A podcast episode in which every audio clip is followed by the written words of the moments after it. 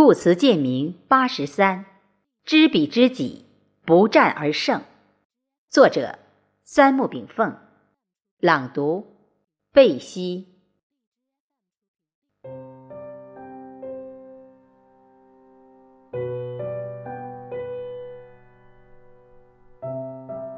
孙子兵法曰：“故善用兵者，屈人之兵而非战也，拔人之城而非攻也。”毁人之国而非久也，必以权争于天下，故兵不顿而利可全，此谋攻之法也。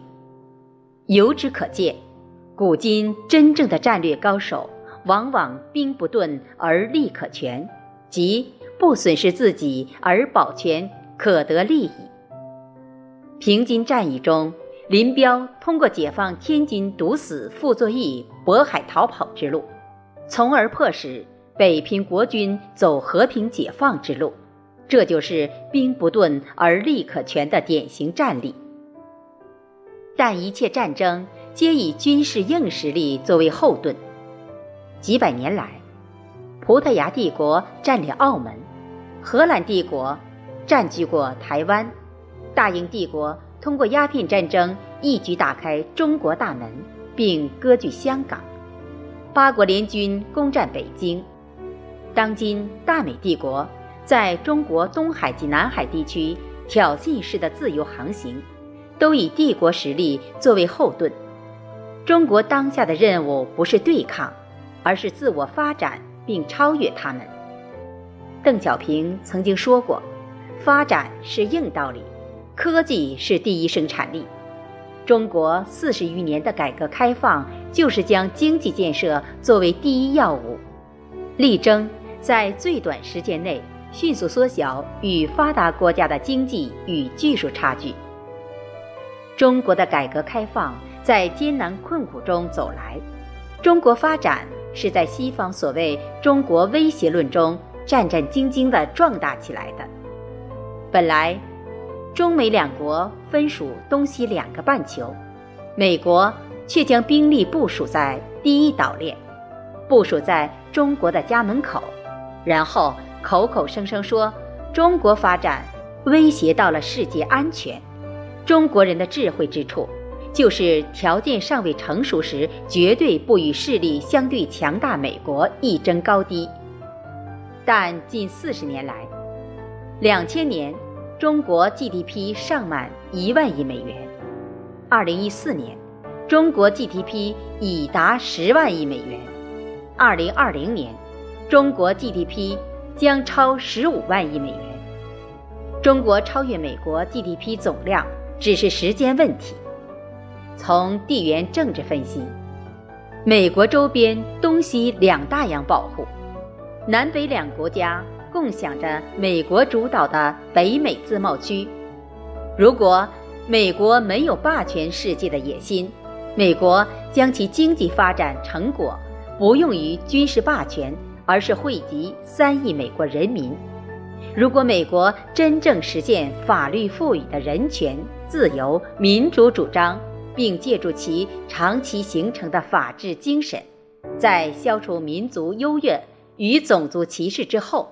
美国可以说是当之无愧的世界天堂之国。中国是世界文明古国，是世界上最大的发展中国家，又是人口大国及多民族国家。但中国上下五千年积蓄的智慧却是世界无比。如果中美之间携手将西方之术与中国之道完美结合起来。将造福整个人类，这将是全世界最大的福祉。然而，美国资本主义与中国特色社会主义能够和平相处吗？改革开放四十余年来，中国尽量避免世界最大资本垄断帝国与世界唯一文明古国走向战争，一个韬光养晦。已经显示出中国人的伟大智慧。《孙子兵法》曰：“故君所以患于军者三，不知三军不可以进而谓之进。不知三军之不可以退而谓之退，是谓迷军；不知三军之事而同三军之政，则军事惑矣；不知三军之权而同三军之任，则军事疑矣。三军既惑且疑，则诸侯之难治矣。是谓乱军引胜。美国政治体制中，总统就是三军统帅。五百年来，西方帝国兴衰更替与其政治体制息息相关，即总统不知三军之事，而同三军之政。半个世纪以来，反观美国对外参与的重大战争，基本都是战略错误。朝鲜战争。越南战争、伊拉克战争、阿富汗战争，我们知道，美国霸权主要基于美元霸权、军事帝国及政治联盟，经济基础决定上层建筑。当前美元面临的困境，就是美国面临的窘态。未来一旦人民币强势崛起，那么，世界货币多元化会让美国在经济领域的话语权越来越轻，追随美国的铁杆盟友会越来越少。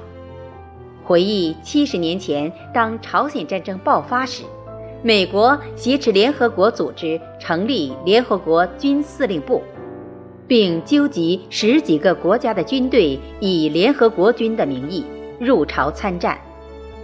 朝鲜战争。实际是中国军队欲以美国为首的世界联军的较量。美国在强盛时期，全球几乎有一半国家都在美国的麾下服务。一九九二年海湾战争爆发时，几乎主要北约成员国都参加了。一九九九年，美国在巴尔干波黑战争中肢解南斯拉夫时。除了中俄之外，世界上几乎无人反对这场侵略战争。到2001年阿富汗战争时，与美国并肩作战的国家仅剩下七八个；而等到第二次伊拉克战争时，世界反战之音蛙声片片，连其德法等欧洲盟友也坚持反对。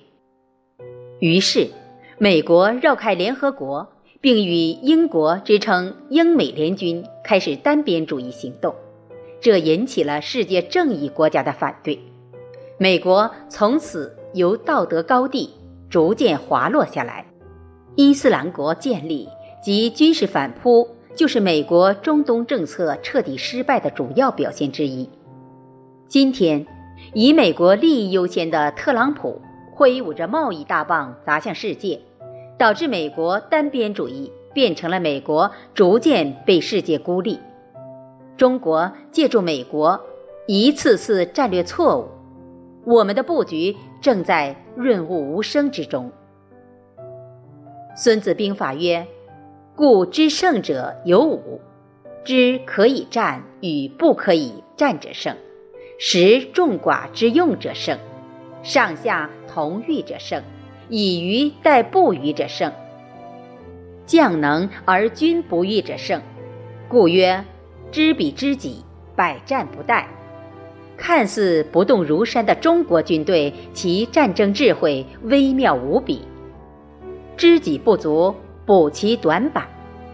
中国嫦娥奔月，动于九天之上；中国蛟龙海藏于九地之下。中国北斗导航系统世界组网，中国五 G 系统领先世界，中国各型军舰军机制造如下饺子。对于将要来临的中美军事摊牌，中国人多了些自信，美国人多了些慌惑。中国不战则已，一战必定乾坤。欧美帝国衰落已成定数。中国只需知彼知己，以时间换空间，便可不战而胜，从而让中华民族达到兵不顿而力可全的战略效果。